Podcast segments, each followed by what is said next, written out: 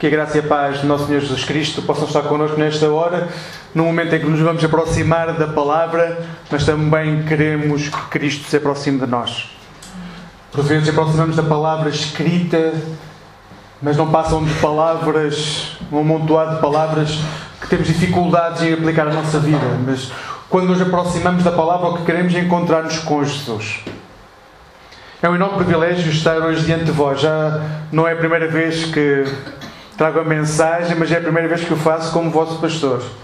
Por isso, a partir, eh, bem, já do domingo passado, hoje, de uma forma muito especial, vamos, somos comunidade e uma comunidade que tem Jesus como Senhor e tendo Jesus como Senhor, queremos crescer em conjunto, ser edificados em conjunto, encontrar Jesus, explicar Jesus, de forma a que Ele seja claro nas nossas vidas. Aproximamos da Sagrada Escritura e esperamos que Ele nos fale. Antes quero dizer-vos que, independentemente do grau de amizade, a minha maior responsabilidade convosco, a partir do domingo passado, é ser vosso pastor. Ou seja, é cuidar da vossa relação pessoal com Jesus. Pessoal, mas também enquanto famílias, enquanto grande família de Cristo. Essa vai ser sempre a minha maior responsabilidade para convosco, cuidar da vossa vida espiritual. Por isso, quer eu, quer a Xana, quer nós como família, estamos à vossa disposição para vos acompanhar, para vos ajudar a ser edificados, mas também para sermos edificados por vós. Cristo é o nosso tudo e é esse tudo que queremos construir em conjunto. Hoje vamos iniciar uma série de mensagens que nos vai preparar para a Páscoa. Hoje é o primeiro domingo de Quaresma. Para quem está mesmo familiarizado com o calendário litúrgico anual, só uma breve nota sobre o que é o calendário litúrgico. Ou seja, durante um ano inteiro, a Igreja Cristã, ao longo de séculos, construiu um calendário cujo objetivo principal é, durante um ano, tocar em todos os assuntos importantes da vida de Jesus. Durante esse ano, que começa no Advento, eh, penúltimo, último fim de semana de novembro, depende dos anos, um, trata-se de todos os assuntos importantes relacionados com Jesus. Isto faz com que durante um ano não seja possível terminarmos um ano sem falarmos de assuntos importantes. Uh, este ano nós vamos tocar assuntos Agora estamos a começar o calendário já a meio e vamos terminá-lo também uh, da mesma forma. Vamos falar sobre. Vamos percorrer a Quaresma, um momento de preparação. Vamos ter a Páscoa, vamos celebrar a Ascensão, uh, vamos celebrar o dia de Pentecostes, vamos celebrar o Domingo da Trindade, vamos percorrer o Advento, mais uma época de preparação para aquilo que é o Natal. Vamos ter uh, domingos especiais, como o aniversário da Igreja ou o culto da Reforma. Nós vamos celebrar datas que os cristãos por todo o mundo celebram. Mas para além disso, nós vamos ter, uh, no, nestes, nos intervalos destes períodos de, que são importantes litúrgicos, vamos ter a nossa série anual e a série anual vai ter por base o Sermão do Monte e será chamada Sentados a teus pés. Durante o ano inteiro vamos escutar aquilo que Jesus diz aos seus discípulos no Sermão do Monte. Ponto por ponto. Palavra por palavra. Se Jesus chamou os seus discípulos no meio da multidão e, apesar da multidão que estava a rodear Jesus, disse claramente aos seus discípulos o que esperava que eles fizessem e como agissem, nós vamos também estar durante um ano sentados aos pés de Jesus para escutar esse sermão. A utilidade destas datas litúrgicas é, mais uma vez, recordar, não passarmos um ano sem tocar em todos os pontos fulcrais do ensino de Jesus e das datas marcantes da Igreja que encontramos na Sagrada Escritura. Este tempo que iniciamos agora, o tempo de Quaresma, é um tempo de reflexão. E tal como o Advento, são tempos de cura da alma. São momentos em que nos disponibilizamos para que seja Jesus a ensinar-nos, para nos poder corrigir, para nos podermos preparar. Neste caso, para a época mais importante da vida de qualquer igreja: morte, ressurreição e ascensão de Jesus aos céus. Estes três pontos são fulcrais. Sem estes três momentos da vida da igreja, não há igreja cristã. Não há cristianismo sem morte, não há cristianismo sem ressurreição, mas também não há cristianismo sem ascensão. Então vamos preparar-nos para esse momento. E o tema que vamos ter nesta quaresma é, é reaprender a viver das trevas para a luz ao sol do Evangelho de João. Vamos percorrer o Evangelho de João. Uh, podem complementar as mensagens que vão ser trazidas ao domingo pelas, uh, uh, pelas mensagens que vão ser colocadas no Facebook diariamente, todas sobre o Evangelho de João. Estes 46 dias vão ser acompanhados sempre pelo Evangelho de João. Hoje vamos falar sobre ser feitos filhos de Deus. É uma coisa extraordinária. Nós podermos testemunhar que um Deus, Criador do céu e da terra, de tudo aquilo que existe, esse Deus ter tomado a forma humana. Sobre os ossos ter colocado carne e tendões que o sustentavam e ter-se reduzido a uma forma limitada, sendo ele um ser ilimitado. Ele decidiu abdicar de toda a sua capacidade de julgar e de criar. A omnipotência que ele tinha, ele abandonou-a para tornar, tomar uma forma limitada, para se tornar um ser sofredor. Mas se este fato é extraordinário, e se forem ver os panteões das culturas, não é fácil, aliás, não se encontra deuses que tomem, que abdiquem da sua forma Há semideuses que o fazem, mas deuses que abdicam da sua forma. Para as culturas da antiguidade, isso era impensável, um Deus abandonar a sua forma de Deus para tomar forma humana, abdicar da sua, da sua, do seu poder. Mas se este facto é só é si mesmo extraordinário, há um que ainda é mais extraordinário, que é esse Deus Criador, sustentador da nossa vida, tomou forma humana, aproximou-se dos seres humanos para os poder aproximar de novo com Deus o Pai, e a coisa extraordinária que vem a seguir é: foi rejeitado. Não foi só extraordinário ele ter tomado forma humana, mais extraordinário ainda foi os seres humanos terem rejeitado esse Deus. Ele tomou forma humana de forma a que os seres humanos, já sem filtros, sem os filtros que existiam no Antigo Testamento e que tornavam Deus algo muitas vezes incompreensível Jesus veio sem esses filtros e os seres humanos rejeitaram-no. Rejeitaram a palavra que ensinou, rejeitaram o Deus que se aproximava e que tocava. Porque é incompreensível um Deus que toca.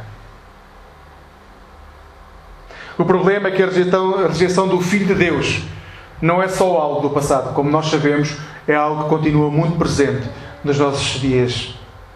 A boa notícia é que o Filho de Deus, ao vir ao mundo, e mesmo sendo rejeitado, não abandonou aqueles que o rejeitaram.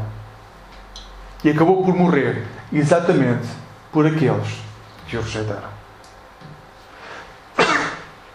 Quando chega à Páscoa, quando chegarmos a esse momento, como comunidade, quando chegarmos à Páscoa, espero que compreendamos que Jesus morreu por cada um de nós e não de uma forma teórica, que nós gostamos muitas vezes de teorizar a Bíblia. Ele morreu verdadeiramente por cada um de nós. Morreu pela nossa rejeição. Pela forma como no nosso dia a dia temos uma grande capacidade de continuar a rejeitar este Deus que toca, que tomou forma humana, que é humilde, que procura aqueles que menos têm, que se encaminha para os rejeitados da sociedade e com eles habita. Hoje esse Deus continua a fazer-nos muita impressão. Mas é por cada um de nós que este Deus, tomando forma humana, vai morrer. Convido-vos a ler João 1, 1 a 14.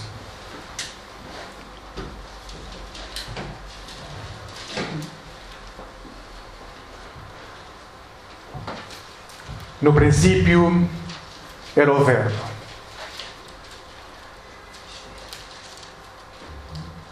E o Verbo estava com Deus. E o Verbo era Deus.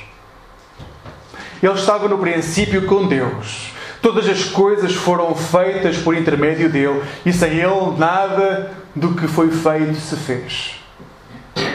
A vida estava nele, e a vida era a luz dos homens. A luz resplandece nas trevas, e as trevas não prevaleceram contra ele. Houve um homem enviado por Deus cujo nome era João. Este veio como testemunha para que testificasse a respeito da luz, a fim de todos virem a crer por intermédio dele. Ele não era a luz, mas veio para que testificasse da luz. A saber, a verdadeira luz que, vinda ao mundo, ilumina todo o homem. O Verbo estava no mundo. O mundo foi feito por intermédio dele, mas o mundo não o conheceu. Veio para o que era seu e os seus não o receberam. Deu-lhes o poder de serem feitos filhos de Deus, a saber, aos que creem em seu nome. Os quais não nasceram do sangue, nem da vontade da carne, nem da vontade do homem, mas de Deus. E o Verbo se fez carne e habitou entre nós, cheio de graça e de verdade e vimos a sua glória. Glória como do unigênito do Pai. Vamos orar. Bondoso Deus, que tu possas falar-nos nesta tarde e preparar-nos para te receber. Senhor Deus, que possamos sentir a alegria de podermos ser feitos filhos Obrigado pela forma como enviaste o teu Filho para nos aproximar de ti. Senhor Deus, molda o nosso coração para sermos verdadeiramente santuários do Espírito Santo. Em nome de Jesus que oramos. Amém. O primeiro ponto que hoje vos quero dizer é que em Jesus há revelação. Eu vou nesta tarde focar-me especialmente entre os versículos 9, coloquei o 8 porque é onde começa a frase, entre o versículo 9 e o versículo 13 do texto que agora lemos. No versículo 9, João revela que apesar das trevas que existem, apesar das trevas que existem não só sobre a face da terra, mas dentro de cada um de nós, quando surge a luz, a escuridão desaparece. Por definição, quando há luz, por pouca que seja, deixa de haver escuridão. João não era a luz, diz o texto, mas veio para que testificasse da luz, a saber, a verdadeira luz que, vinda ao mundo, ilumina todo o homem. Ao iniciar um tempo de quaresma, um tempo de reflexão, um tempo de encontro com Deus, convém sabermos que não há nenhuma escuridão dentro de nós mesmo naquilo que é o nosso santuário da alma, o local onde nós nos encontramos com Jesus de uma forma muito íntima, muitas vezes escondida. Não há escuridão que em nós possa existir quando nos encontramos com Jesus. Porque Jesus é luz. Jesus é luz. Se por acaso alguns de nós, e é melhor dizer desta forma, Todos nós, em algumas áreas, temos uma escuridão que nos inunda, é porque há áreas da nossa vida que ainda não se encontraram com Jesus. Porque Jesus é a verdadeira luz e Ele ilumina todo o ser humano. Ouçam, Jesus não veio para iluminar somente aqueles que agem de forma correta. Somente aqueles que são perfeitos. Ele veio para iluminar todos aqueles que andam por caminhos tortuosos. Jesus veio para iluminar todos aqueles que se escondem nos becos escuros dos nossos dias. Jesus veio para iluminar todos aqueles que habitam nas sombras. Jesus veio para iluminar todos aqueles que não sabem dar passos de fé. Porque são esses que precisam de luz.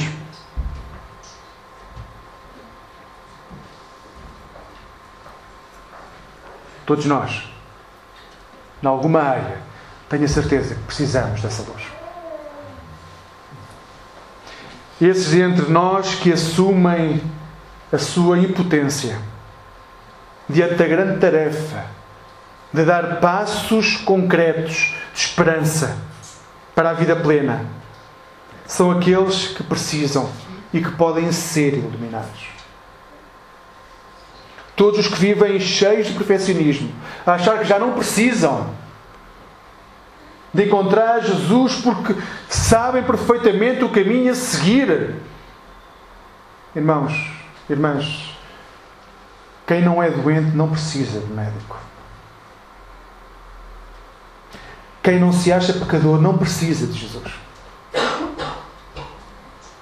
Porque Jesus veio para curar as nossas vidas. Aqueles que achavam que não precisavam de Jesus foram aqueles que o rejeitaram e que o condenaram. Porque era mundano demais. Era um Deus que se aproximava dos pecadores, que comia com eles, que chorava com eles.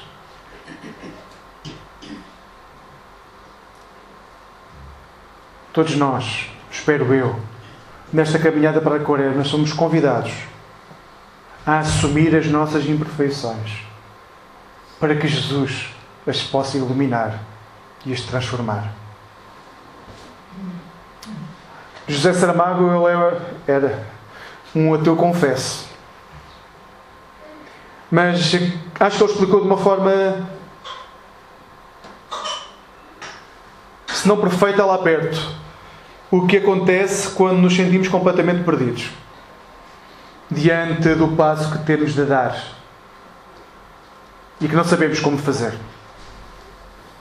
Ele não o diz, era ateu, mas digo eu, que naquele instante da nossa vida em que apenas ouvimos o nosso desejo, mas não conseguimos ouvir a voz de Deus. O livro Ensaio sobre a Cegueira conta-nos a história de uma cegueira que começa num único indivíduo Durante a sua rotina habitual, não vos vou contar a história do livro toda, não sei se já todos leram o livro, mas podem ler. Ele está sentado num carro, há um semáforo, diante do semáforo, este homem tem um ataque de cegueira, as pessoas vão ter com ele para saber o que é que se passa e a cegueira começa-se a multiplicar, a multiplicar, e quando se vê, as pessoas começam todas a ficar cegas. Uma cegueira que se alastra tão rapidamente que o governo decide agir e começa a colocar as pessoas em quarentena para que essas pessoas cegas não propaguem a cegueira a outras pessoas. Mas a força da epidemia não diminui e as pessoas começam a ter atitudes que começam a ser violentas umas para com as outras. E apenas uma mulher na história guarda a visão.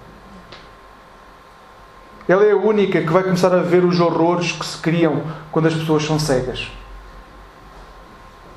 Ela é a única que vê lutas pela comida cada vez mais escassa, que vê como os idosos e as crianças são tratadas que vê o constrangimento por atitudes que se consideram moralmente ou eticamente reprováveis, mas que, em caso de necessidade, as pessoas optam por ter. Atos de violência, abusos sexuais, mortes.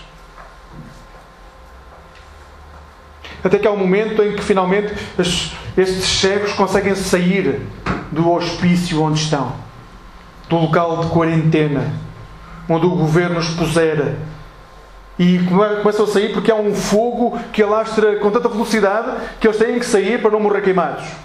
E quando começam a sair, o que vem é que afinal já não tem guardas a guardar o hospício. Porque toda a cidade já está infectada. E então é-nos dito. Uh, não, não é erro a forma como está escrito, é a forma como Saramago escreve. Diz-se a um cego: Estás livre. Abre-se-lhe a porta que o separa do mundo. Cai. Estás livre. Tornamos a dizer-lhe. E ele não vai.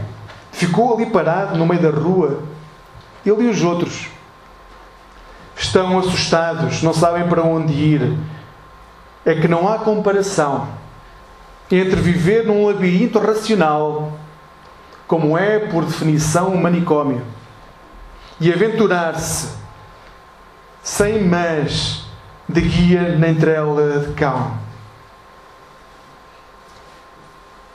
No labirinto dementado da cidade, onde a memória para nada servirá, pois apenas será capaz de mostrar a imagem dos lugares e não os caminhos para lá chegar. Tal como os cegos, nós muitas vezes tomamos atitudes grotescas. E não há forma de todos nós, em determinados momentos da nossa vida, não tomarmos atitudes grotescas. Não porque sejamos piores do que os outros, mas porque não temos as ferramentas, muitas vezes, para agir de forma diferente. Quando isso acontece, caminhamos para o abismo e nem que as portas do mundo se abram. A nossa atitude pode ser diferente porque nós não sabemos como. Não há seres humanos mais pecadores do que outros. Há seres humanos que não têm as ferramentas que nós temos para lidar com as dificuldades que enfrentamos. Continuamos cegos. Continuamos a ver a nossa família, o nosso trabalho, as pessoas com quem nos cruzamos na igreja, através da nossa cegueira. E é para isso que Jesus vem para eliminar a nossa cegueira, para nos dar ferramentas, para não termos de continuar a viver de forma cega. É por isso que quando nos encontramos com Jesus a primeira vez e somos transformados, não há forma de voltar atrás. A partir do momento que vemos, nós sabemos como agir começamos a ganhar ferramentas para agir de forma coerente com aqueles que estão à nossa volta. Porque Ele é luz. E quando a luz se espalha dentro da nossa vida, as coisas começam a fazer sentido. Como nos recorda o versículo 10 que lemos: O Filho de Deus existia antes do mundo ser mundo. E tudo o que existe no mundo foi criado por Ele. Isso é uma realidade. Quando nós conseguimos colocar essa realidade na nossa vida com as ferramentas que Jesus nos dá, começa tudo a fazer sentido. A criação é marcada pela natureza de Deus, pelo caráter de Deus. E quando nós começamos a ver a criação, a perfeição da criação, nós começamos a ver quem é o nosso Deus. O próprio homem, cada um de nós, foi feito à imagem de Deus. As bestas brutas podem não reconhecer o seu Criador. Mas certamente um mundo inteligente e racional, ao olhar para aquilo que está criado, só pode chegar à conclusão que há um Deus perfeito que nos cria. Porém, Jesus foi rejeitado. Apesar dessa realidade, apesar das promessas que encontramos no Antigo Testamento, apesar das promessas que Jesus acaba por cumprir na sua vida, ele foi rejeitado. O mundo não o conheceu. Veio para o que era seu e os seus não o receberam. O versículo 10 descreve um mundo que vive em rebelião constante com Deus. Descreve homens e mulheres que vivem em rebelião, que não aceitam Deus. Não aceitam sequer o Criador, e muito menos aceitam o seu filho. O mundo da sociedade humana rejeitou a manifestação de Deus de forma plena em Jesus. Há uma rejeição. Há um eu não quero seguir um Deus que se manifesta desta forma. Num esforço, as pessoas se tentam, mas não conseguem compreender quem é este Deus. O ser criador é rejeitado. Jesus é rejeitado. Os seres humanos tinham caminhos já estabelecidos, eles conheciam o seu manicômio muito bem. E é preferível viver num manicômio que nós conhecemos do que num mundo que, não sendo manicômio, nós não temos como caminhar, porque apenas sabemos onde queremos chegar, não como lá chegar. Isso passa exatamente da mesma forma nas nossas vidas. Todos nós temos metas, o problema não são as metas. É chegar a essas metas. E depois criamos expectativas para chegar a essas metas. Quando na realidade nós não temos ferramentas para fazer o caminho. Então, irmãos e irmãs, mais importante do que as metas que possamos ou não criar, é importante sabermos. Precisamos ter ferramentas para caminhar a vida. Esta vida que nós temos, nós precisamos de ferramentas. Ferramentas para viver o dia de hoje, o dia da manhã. É muito mais importante nós ganharmos ferramentas para viver os dias de hoje, os nossos dias, do que criarmos expectativas. Muitas vezes não são realistas daquilo que vai ser o nosso futuro. E hoje, na sociedade que nos rodeia, é muito fácil ver a destruição que gerou uma pós-modernidade que disse que tudo era fácil. Que o que importava era que as pessoas fossem felizes. A relação pessoal. Mas perdemos ferramentas. Ferramentas importantes para lidar com as pessoas que estão ao nosso lado todos os dias. E vemos pessoas abandonadas. Vemos divórcios como nunca houve na história porque perdemos a noção de que precisamos ter ferramentas para atingir as nossas metas. Este é um dos versos mais tristes da Bíblia. O verso dentro de vós. Para mim é um dos mais tristes de toda a Bíblia. O Filho de Deus veio para tomar posse daquilo que era seu. Mas aqueles que habitavam naquilo que, lhes, que lhe pertencia, aqueles que habitavam naquilo que pertencia a Deus, rejeitaram. E atenção, ele não veio para um povo que não conhecia, ele não veio para um povo que não tinha recebido as promessas, não, ele veio para um povo que conhecia isso tudo. E mesmo assim, esse povo rejeitou.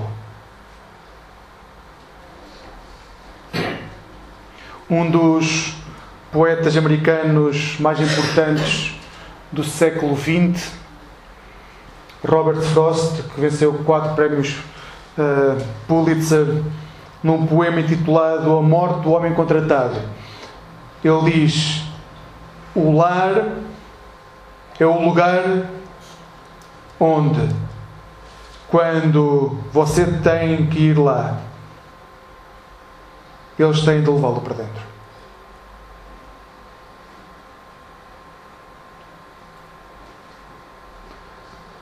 Não há mera hipótese. O nosso lar é um lugar onde aqueles que partilham o mesmo espaço que nós, de forma voluntária, mas decidida, quando chegamos à porta, nos levam obrigatoriamente para dentro. Isso é o lar. O nosso lar nunca nos deixa ficar do lado de fora. Não há forma de, no nosso lar, a porta permanecer fechada quando nós batemos. É isso que eu quero que os meus filhos sintam, porque é assim que eu me sinto quando me aproximo da casa de Deus.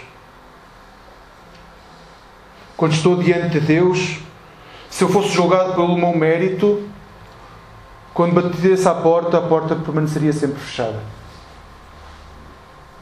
Mas quando eu chego diante de Deus, nem é preciso bater, porque Deus está à porta à minha espera. E acolhe-me. E leva-me para dentro. E quando eu tento explicar as asneiras que fiz, a única coisa que ele diz é: Vamos celebrar a tua vida.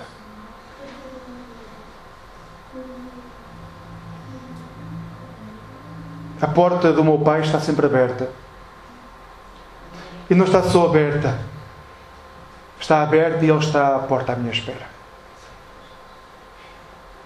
Porém, Jesus, que tinha todo o mérito para poder bater a uma porta num espaço que era seu e ser recebido em glória, foi rejeitado por aqueles que não tinham noção de que ao rejeitar Jesus, o que estavam a fazer era aceitar que preferiam viver no manicômio de uma vida que não os levaria a lado nenhum.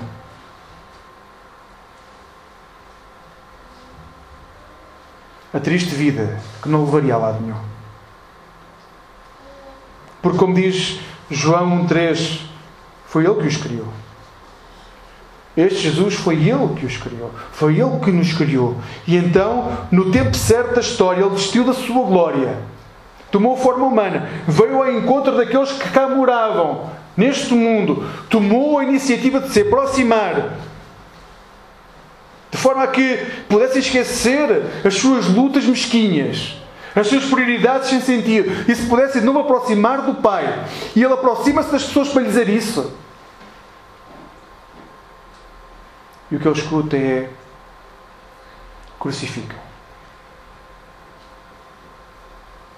Nós não queremos deixar de ter as nossas lutas mesquinhas, as nossas prioridades trocadas, porque com essas nós já sabemos como lidar.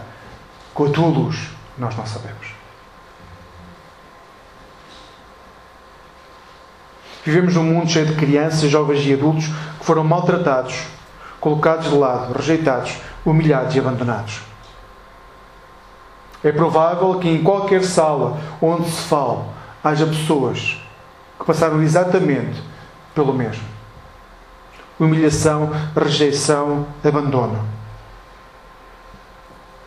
E para aqueles que passaram por esses momentos de vida turbulentos, difíceis, angustiantes,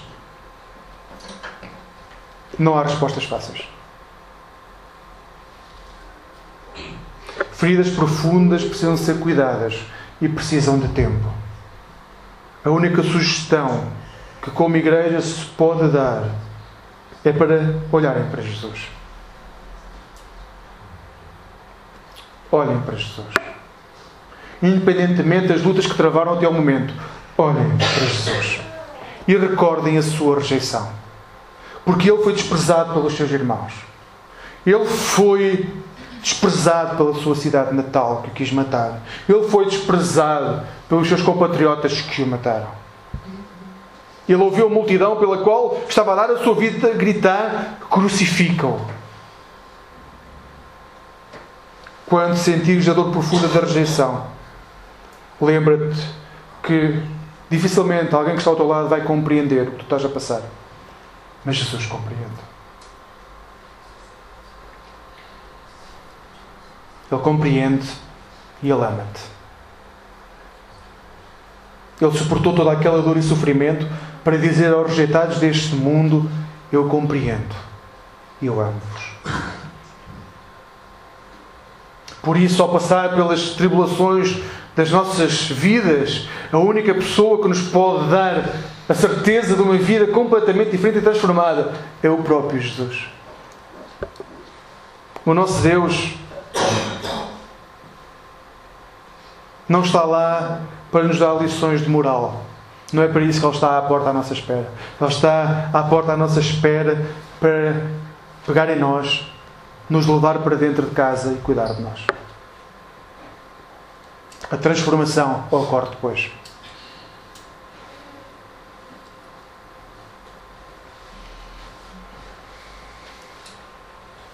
Apesar de Jesus ter sido rejeitado pela grande maioria do povo, o texto, porém, recorda-nos que nem todos o rejeitaram.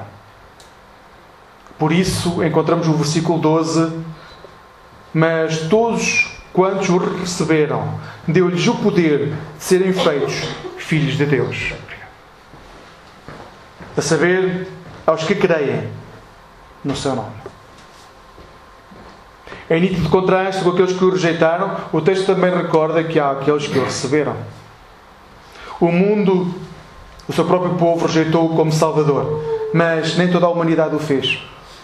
Hoje há centenas de milhares de homens e mulheres que recebem Jesus na sua vida,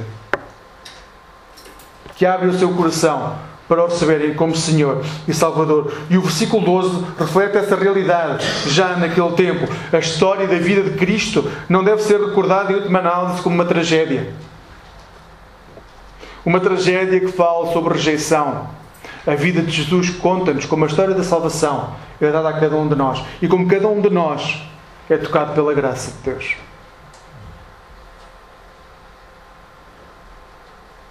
É um presente naquilo que Jesus tem para nós.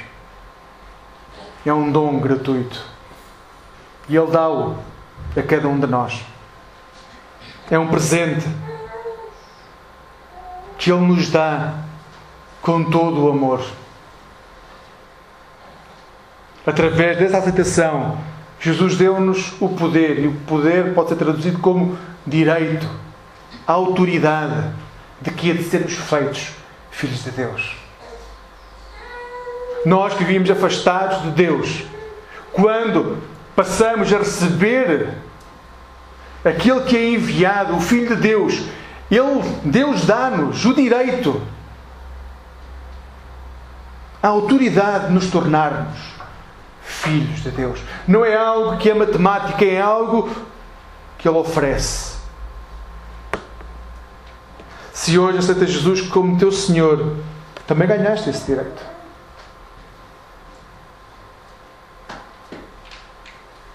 Atenção, porque embora na cruz do Calvário Jesus tenha providenciado o meio para sermos salvos, isso não terá qualquer efeito se nós não estivermos aptos para receber o nosso Deus. Se nós não nos comprometermos com a palavra, ninguém pode ser cristão na teoria. Não existe discípulos em teoria. Ou impotência isso não existe. Ou somos discípulos ou ainda não chegamos lá. O versículo 13 deixa claro quem é que nos pode tirar das trevas. Os quais, os filhos de Deus, está-se a referir, não nasceram do sangue, nem da vontade da carne, nem da vontade do homem, mas de Deus. O novo nascimento não vem de sangue, o novo nascimento não vem por descendência humana. O novo nascimento não vem por engenharia genética. O novo nascimento não veio da vontade da carne. O novo nascimento é o resultado, não é o resultado de uma força ou de uma habilidade humana. O novo nascimento também não é vontade do homem ou o resultado de um desejo que possamos ter. Ou seja, o novo nascimento não tem causas naturais. O novo nascimento vem de Deus. novo nascimento vem de Deus. Nasceres de novo não é algo que tu possas conquistar. Não é algo que tu possas conquistar. É algo que nasce de Deus. O novo nascimento é sempre um milagre a ser celebrado, a ser partilhado. O novo nascimento não nos molda só a nós, molda aqueles que estão ao nosso lado, molda as nossas famílias, molda as nossas relações. O novo nascimento é um autêntico milagre dado a cada um de nós. O novo nascimento é obra do Espírito.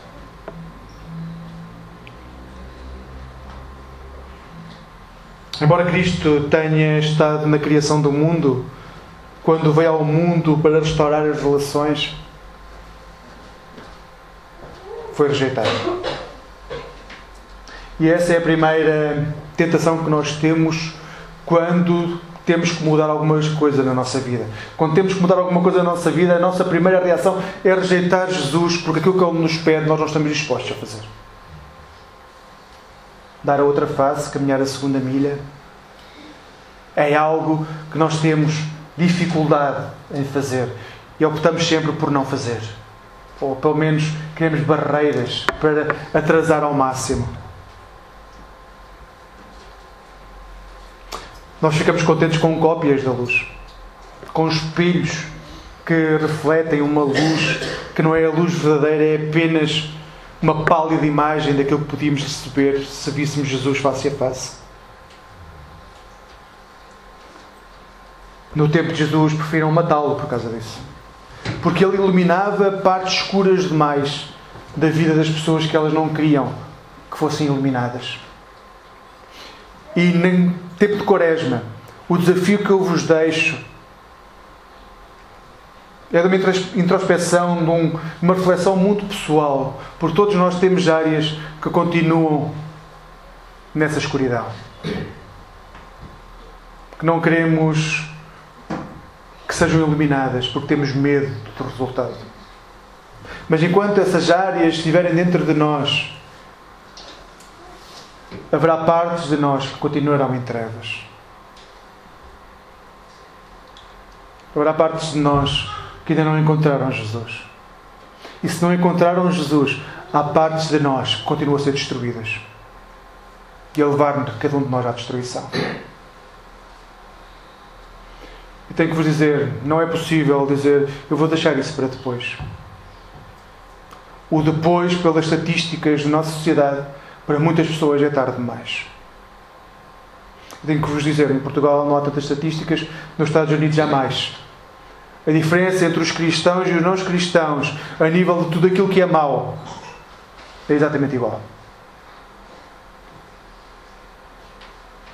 Tem o mesmo número de divórcios, tem o mesmo número de violência doméstica, tem o mesmo número de pornografia, tem o mesmo número de tudo aquilo que possa imaginar de mal. Não há diferença, estatisticamente, entre aqueles que se dizem cristãos e os que não se dizem. Porque se guardamos para depois aquilo que temos que fazer já, pode ser tarde demais. Porém, o texto deixa claro, o texto que hoje lemos, que todos aqueles que acolhem Jesus renascem espiritualmente. Têm uma vida diferente, passam a ver a vida de forma diferente. São transformados pela luz.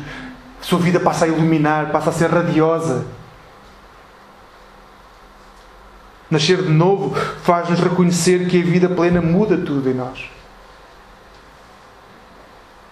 Eu não conheço ninguém que não queira ter uma vida plena. Às vezes não sabemos é como fazê-lo.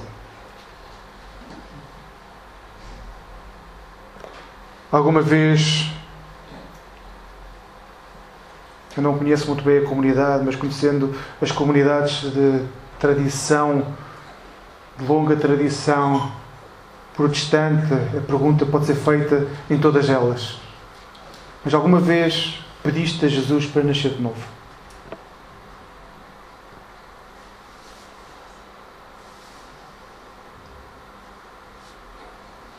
Alguma vez não tomamos isso como sendo algo normal, que acontece com todos aqueles que vão à igreja, por isso, se aconteceu àqueles que vieram antes de mim, vai acontecer comigo também, mas alguma vez pediste a Jesus: Jesus,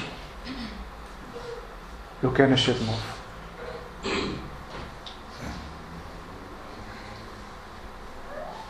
Naquelas áreas mais escuras, mais sombrias da nossa alma,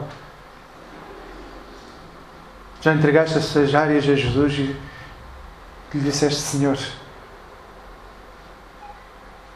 transforma-me, faz-me nascer de novo, faz com que o meu casamento nasça de novo Faz com que as minhas relações na família, na família que tenho nasçam de novo. Faz com que as relações com os meus colegas nasçam de novo. Faz com que aquelas áreas da minha vida que eu não conto a ninguém, pela vergonha que tenho, faz nascer de novo. Pois bem, o caminho que vamos fazer de Quaresma é o momento ideal para isso. Para que quando chegar o dia de Páscoa, tenhamos vidas transformadas no início da Quaresma, pede a Cristo para que as trevas que a ti imbitam possam desaparecer, para que a sua luz possa brilhar onde há trevas no teu coração. Por isso, neste momento, eu vou-vos convidar a ficar de pé. E todos aqueles que quiserem fazer a oração que vão ver de transformação, poderão fazê-lo comigo. É uma oração pode ser feita em comunidade. Pode ser feita de forma silenciosa dentro de vós, mas também pode ser feita com palavras, com sentimentos. Ouçam, quando estamos em comunidade, não interessa se quem está ao teu lado te vai julgar ou não. Estamos diante do Pai. Não há ninguém mais importante do que o Pai. Convido-te a ficar de pé. E então, se é esse o teu desejo, que possas orar comigo.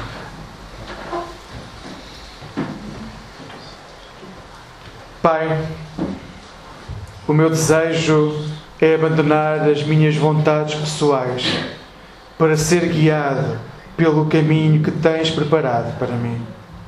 Não quero continuar a viver debaixo do pecado que me está a destruir, mas anseio receber Jesus como o meu Senhor e Salvador pessoal. Em nome de Jesus eu oro. Amém. Bondoso Deus, no final deste primeiro domingo de Quaresma, entregamos as nossas vidas nas tuas mãos. Para que ao longo dos domingos que nos vão levar até à Páscoa, possamos avaliar o nosso estado e a distância a que estamos de Ti, de forma a que essa distância cada vez fique mais curta e nós possamos ver a nossa vida transformada pela luz de Cristo. Obrigado pelo Teu imenso amor para connosco e pela forma como desceste do céu e habitaste entre nós, dando-nos a possibilidade de ter uma vida transformada. Obrigado, Senhor Deus, por esta comunidade que se encontra neste lugar, Senhor Deus. Vindos um pouco de toda a cidade, Senhor Deus, encontramos neste lugar para ser luz e para ser sal. Senhor Deus, que possamos proclamar sempre o Teu Evangelho, de forma a que mais homens e mulheres te possam conhecer. Mas que possamos proclamar o Evangelho não só com palavras, mas com as nossas vidas. Cuida das nossas famílias, Senhor Deus. Esse primeiro local de proclamação. Que nós possamos viver em lares onde Cristo possa ser Senhor e Salvador. Mas, Senhor, quando saímos do nosso lar, que possamos levar Cristo a quem está ao nosso lado.